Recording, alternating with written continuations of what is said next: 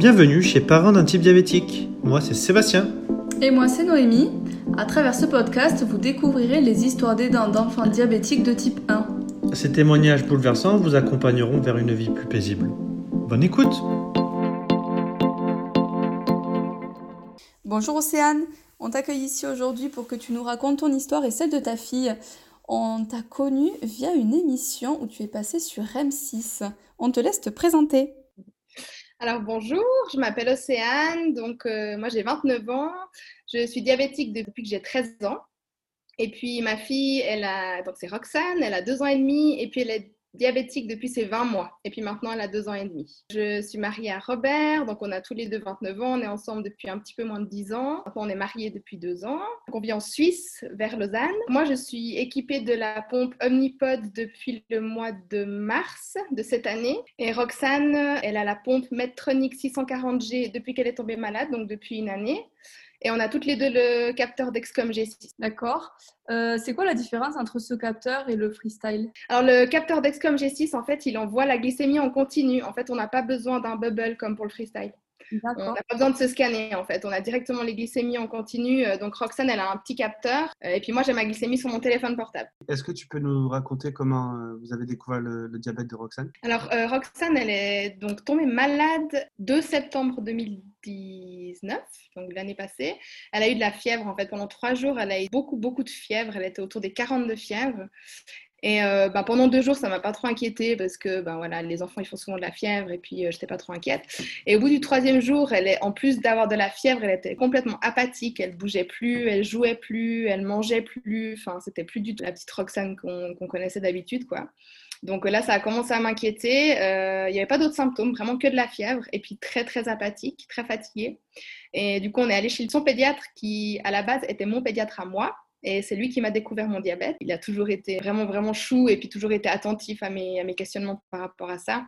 Et puis, bah, effectivement, euh, dès qu'on est arrivé chez lui, puis que je lui ai expliqué un petit peu les symptômes, il lui a tout de suite fait une prise d'urine. Il y avait euh, beaucoup, beaucoup de, sucre. Il a tout de suite su que c'était du diabète. Et puis, on est parti euh, directement à l'hôpital dans l'heure qui, qui, a suivi le rendez-vous. Toi qui étais déjà diabétique, quelle a été ta réaction quand tu as appris que Roxane était diabétique? J'ai beaucoup pleuré j'ai beaucoup pleuré. J'ai, en fait, j'y croyais pas.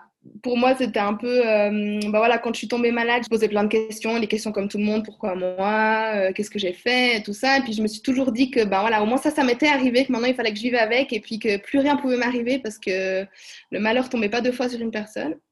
Et puis, ben, malheureusement, si. donc, euh, donc, en fait, c'est la première idée que j'ai eue quand on m'a annoncé que Roxane avait du diabète, c'était que tombait encore une fois sur nous. Et puis, moi, j'étais vraiment très triste, surtout très triste.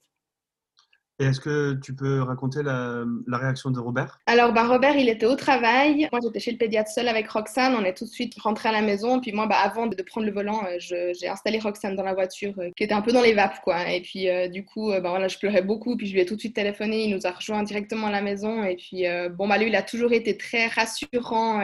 Il prend beaucoup sur lui. Il montre pas tout de suite ses émotions. Donc, moi, je suis tout le contraire. donc, du coup, il m'a plutôt rassurée et puis apaisée. alors, j'ai vu que, voilà, il était inquiet puis triste aussi, mais il a essayé de prendre un peu la situation en main pour me soutenir. quoi. Et euh, est-ce que tu as eu un retour ou tu as fait des tests pour savoir si c'était génétique ou pas du tout dans votre cas? Euh, alors, alors après, en fait, c'est que maintenant que j'en ai discuté avec ma propre diabétologue parce que bah, on a le projet d'avoir un deuxième enfant dans, dans, une année voire deux ans. Et puis en fait, bah, voilà, quand Roxane est tombée malade, moi j'étais contre d'avoir un deuxième enfant. C'était un peu le choc. Enfin voilà, il y avait un peu tous nos, nos, projets d'avenir qui sont un peu remis en, en question. Et puis, euh, en fin de compte, bah voilà, on parle d'avoir un deuxième enfant. Du coup, ma diabétologue euh, m'a demandé comment je le sentais par rapport au diabète et tout ça, parce que forcément, ben, je suis diabétique, ma fille est diabétique, donc on, à chaque fois, on double les chances, euh, son futur frère ou sa future sœur le, le soit. Donc, elle m'a dit que c'était possible de faire des tests génétiques, mais que par contre, ils n'étaient pas fiables et que si ils l'étaient, donc, si tout d'un coup, euh, je ne sais pas, le test génétique euh, montrait qu'il y avait euh, des gènes du diabète très élevés, c'est qu'est-ce qu'on fait avec cette réponse-là quoi? Donc, si tout d'un coup, on te dit il a tant de chances d'avoir du diabète, qu'est-ce que tu fais? Est-ce que tu veux toujours avoir un enfant? Est-ce que tu veux plus Est-ce que tu veux abandonner ce projet?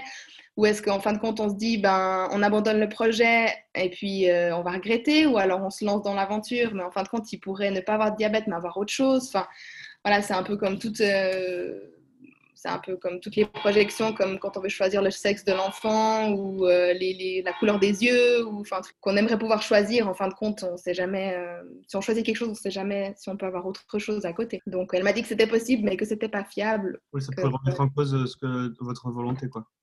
Ouais, c'est ça, exactement. J'ai une question aussi par rapport à la Suisse. Comment ça se passe? Est-ce que tout est remboursé? Est-ce qu'il y a des choses à payer? Est-ce que tout, enfin, on trouve de tout partout? Comment ça se passe par rapport aux prestataires de santé, aux pharmacies, etc. Alors, euh, nous, c'est très, très différent de la France parce que j'ai, bah, depuis que j'ai ouvert ma page Instagram, j'ai beaucoup contact avec euh, des Français, quasiment que ça d'ailleurs, parce qu'en Suisse, on ne parle pas trop, on n'aime pas trop dévoiler sa vie privée. Euh, et, et, du coup, je me suis rendu compte qu'il y avait une grande différence. Donc, chez nous en Suisse, l'assurance maladie paye 90% de nos médicaments.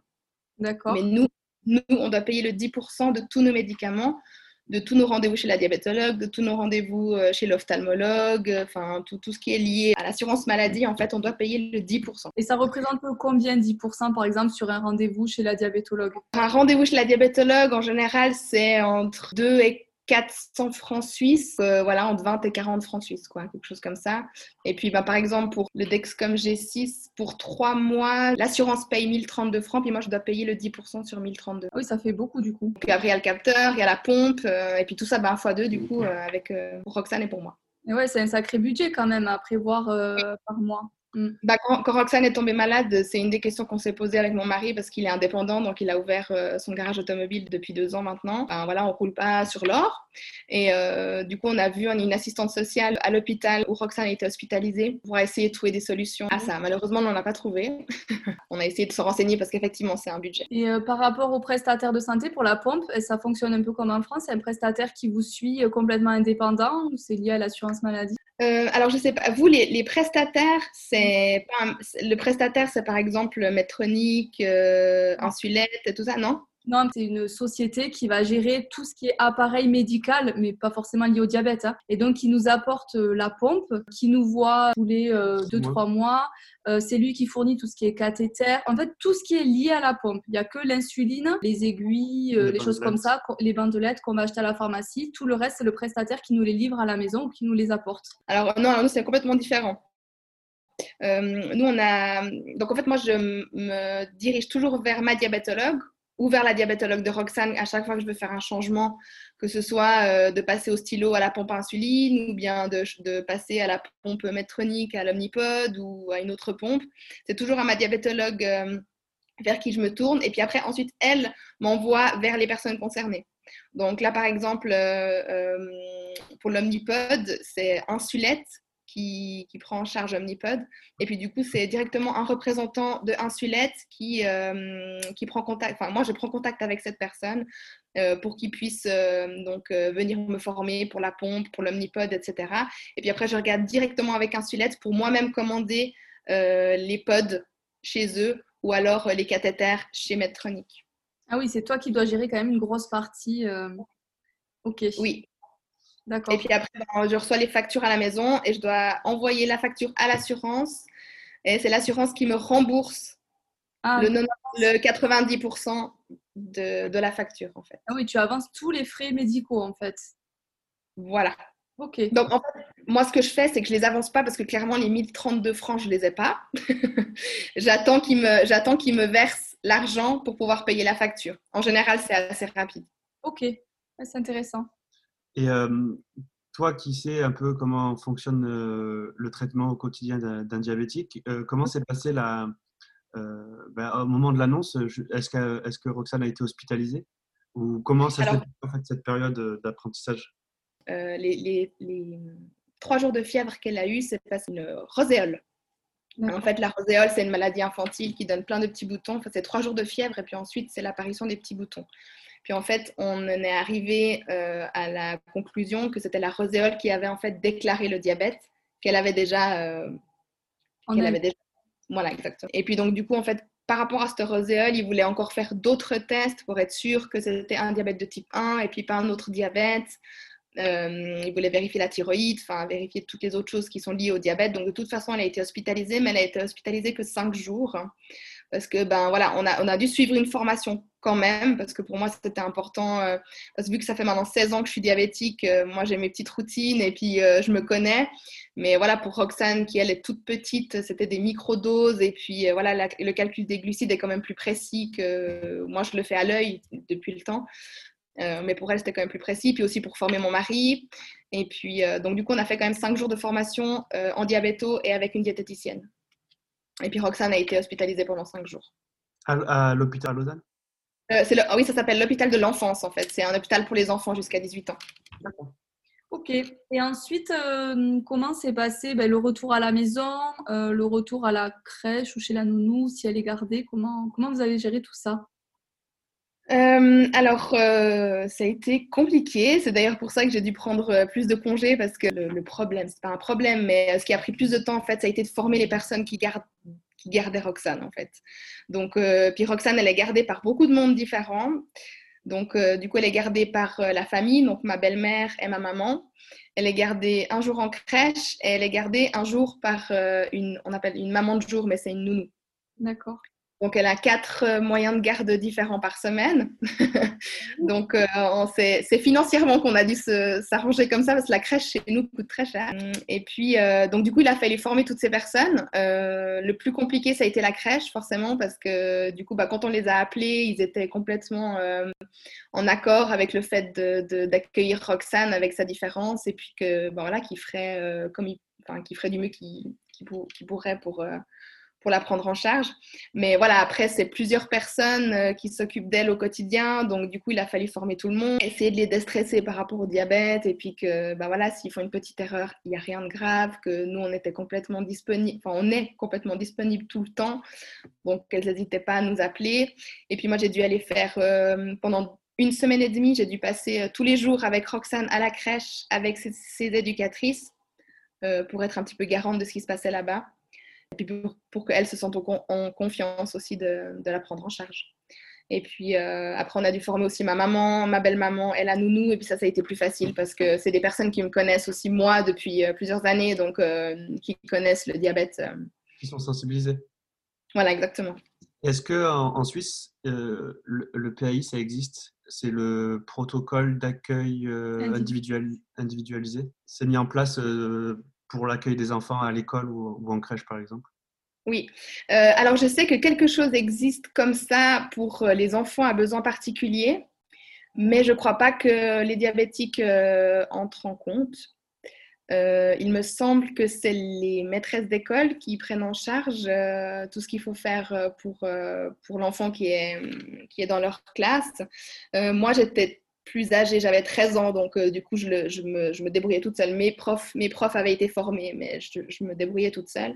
Donc pour Roxane, à vrai dire, je ne sais pas vraiment comment ça va se passer, mais j'ai pas l'impression qu'il y a une infirmière ou, euh, quelqu'un qui va venir euh, quotidiennement s'occuper de Roxane. Je pense plutôt que ce sera la prof. Oui, même, même les bolus et tout ce qui a les calculs, etc. Alors, il me semble que oui, parce que alors il y a des infirmières scolaires. Il existe des infirmières scolaires dont normalement tous les collèges. Euh, mais après, je ne sais pas euh, si elles sont là tous les jours, s'il y, y, a quelque chose qui est possible euh, de, comme mise en place par rapport à, Roxane. Quoi. Bon, tu, verras, tu verras l'année prochaine. C'est l'année prochaine là? Non, c'est dans deux ans parce que chez nous, c'est quatre ans. D'accord, tu verras donc, Voilà, donc du coup, elle commencera à quatre ans et demi, donc c'est encore de la musique d'avenir. Et, comment se passe euh, la journée, enfin, le quotidien à la maison? Euh, bah, Le quotidien, euh, bon, c'est vraiment très cool. Quoi. Enfin, nous, on n'est vraiment pas... Bah, en étant diabétique, je sais ce qu'elle peut ressentir quand elle est en hypo, quand elle est en hyper, et puis quand elle a passé une mauvaise nuit parce qu'il a fallu la resucrer plusieurs fois, etc. Mais je sais aussi qu'il y a plusieurs fois où j'ai des glycémies vraiment pourries et puis que ça m'empêche absolument pas de, de manger une bonne tresse au beurre ou alors des toasts, euh, enfin voilà. Donc, euh, donc du coup, c'est vraiment, vraiment, vraiment sans stress. Euh, on prend en compte les glycémies, on fait nos corrections comme il faut, on met des basales temporaires quand il faut, on la sucre quand il faut, il n'y a pas de souci, mais le programme de la journée, il n'est pas fait en fonction de ses glycémies, il est, il est fait en fonction de ce qu'on a envie de faire et puis de comment Roxane est là. Donc, on n'est vraiment pas... en tout cas, quand on est en famille, c'est très tranquille. Et toi, comment tu l'as vécu quand tu es tombée malade, enfin quand tu es tombée malade, quand tu as été diagnostiquée diabétique et comment s'est passée du coup ton adolescence? Euh, alors moi, donc du coup, j'ai été diagnostiquée à 13 ans. Je l'ai très bien pris. Euh, mes parents étaient d'ailleurs euh, assez étonnés parce que voilà, j'ai suivi les cours de diététique et de diabétologie à la lettre. je faisais très attention. après, ça m'a pas empêché de faire des sorties avec mes copines, de boire de l'alcool, de rentrer tard, de manger des fast-foods à n'importe quelle heure de la journée ou de la nuit. J'ai voilà, j'ai testé. en plus, moi, j'étais tout d'abord, j'étais sous seringue, donc j'avais des petites fioles d'insuline où je devais euh, tirer l'insuline dedans. Et puis ensuite, j'étais sous stylo. Que, donc le stylo, déjà, ça m'a changé la vie. Déjà, d'avoir un stylo euh, dans, son sac, c'est un petit peu plus glamour qu'une petite fiole d'insuline avec des seringues. Et donc du coup, ça m'a pas empêché, ça empêché de rien faire en étant ado. Euh, j'ai pas fait de crise d'adolescence à proprement dit. J'ai pas fait de rejet de la maladie ou de déni, etc. J'ai toujours été assez au clair avec ça et puis j'ai accepté la maladie, je dirais en, gros guillemets, parce que c'est maintenant. En fait, c'est depuis que je, je, suis maman, en fait, que j'ai un petit peu tout qui m'est un petit peu tout qui m'est revenu et puis euh, j'ai remis beaucoup de choses en question, même avant que Roxane tombe malade. Hein. Avant ces 20 mois, il y a beaucoup de choses que j'ai remis en question et puis aussi ma, ma forme physique. Euh, voilà, je me suis rendu compte des hippos, des hyper. Avec un enfant, euh, qui, était, voilà, qui venait de naître ou comme ça, ben, ça me prenait beaucoup d'énergie et puis que des fois, j'arrivais pas à suivre et puis ça me, ça me mettait très en colère d'être malade et de devoir gérer. J'ai tout de suite euh, pris contact avec un psychothérapeute et puis euh, là, je suis suivie depuis, depuis deux ans. Puis ça m'aide beaucoup. Ah, c'est bien. C'est bien de, déjà de mettre des mots sur ça et de se rendre compte qu'on a besoin d'aide parce que malheureusement, ce n'est pas le cas de tout le monde. Non. C'est super de se faire aider. Euh, on en a tous besoin de se faire aider à un moment donné dans notre vie. Ouais, ça c'est certain. Non, non, pour tout. Alors, ça, ça devrait être vraiment compris euh, dans la vie de n'importe qui. Oui, bien sûr. Et euh, maintenant, ça va mieux? Vous l'avez accepté Enfin, parce que tu m'as dit au début, tu pleuriez, enfin, tu pleurais, c'était difficile. Là, ça va mieux maintenant au quotidien? Oui, oui, oui. Oui, franchement, ça va beaucoup mieux. Et puis, euh, alors après, il y a toujours des moments où on se dit euh, plus vivre avec et puis qu'on aimerait que, qu'il nous laisse tranquille. Mais en même temps, ça fait partie du diabète. Voilà, moi qui suis malade depuis 16 ans, euh, c'est un peu. Il y a des périodes où ça va, des périodes où ça va moins bien, mais en fin de compte, ça remonte toujours. Et puis, et puis on se rend quand même vite compte que, que la vie, elle continue et tout ce qu'on a envie de faire, on peut le faire.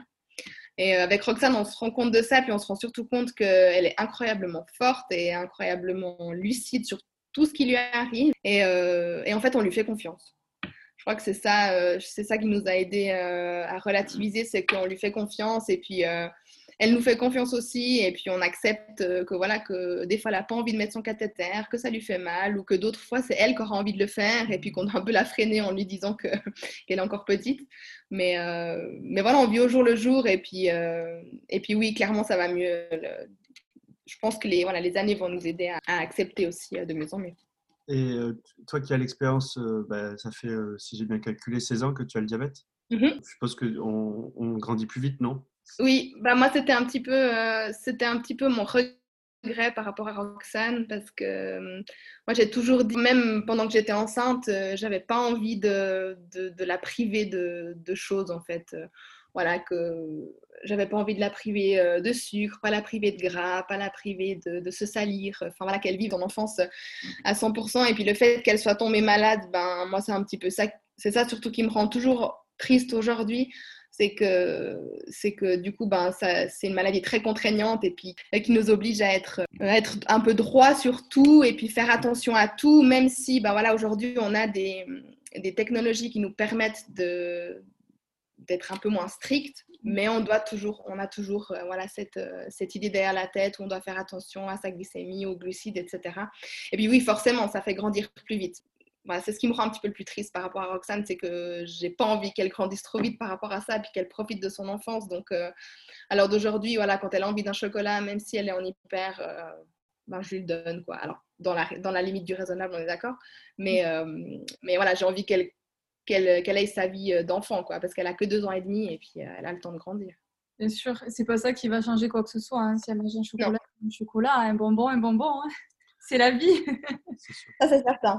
Pour finir, est-ce que tu as des conseils à donner à d'autres parents, d'autres aidants d'enfants diabétiques? Euh, alors, des conseils, je ne sais pas si je suis de bons conseils, mais en tout cas, de, bah, je pense d'essayer de plus faire que, la glycémie euh, ne guide pas nos journées, de continuer, euh, à, faire ce qu'on avait envie de faire et de surtout faire confiance à nos enfants parce que bah, se rendent bien compte qu'ils sont malades, ils se rendent aussi compte qu'il y a plein de choses qui sont possibles et puis clairement euh, que rien rien va les arrêter avec le diabète quoi. Et de vraiment avoir confiance, leur permettre de continuer à rêver et de continuer à à, à, croire en eux quoi. Voilà, on continue exactement. On continue à vivre normalement. D'autres choses à nous dire?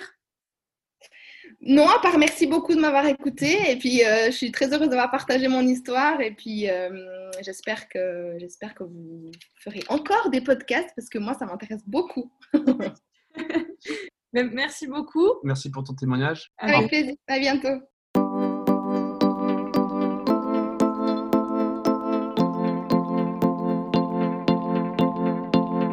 Merci Océane de nous avoir présenté les particularités du système médical en, Suisse et nous espérons bientôt te retrouver. N'hésitez pas à nous contacter si vous souhaitez vous aussi apporter euh, votre pierre à l'édifice et venir nous raconter votre histoire. À bientôt!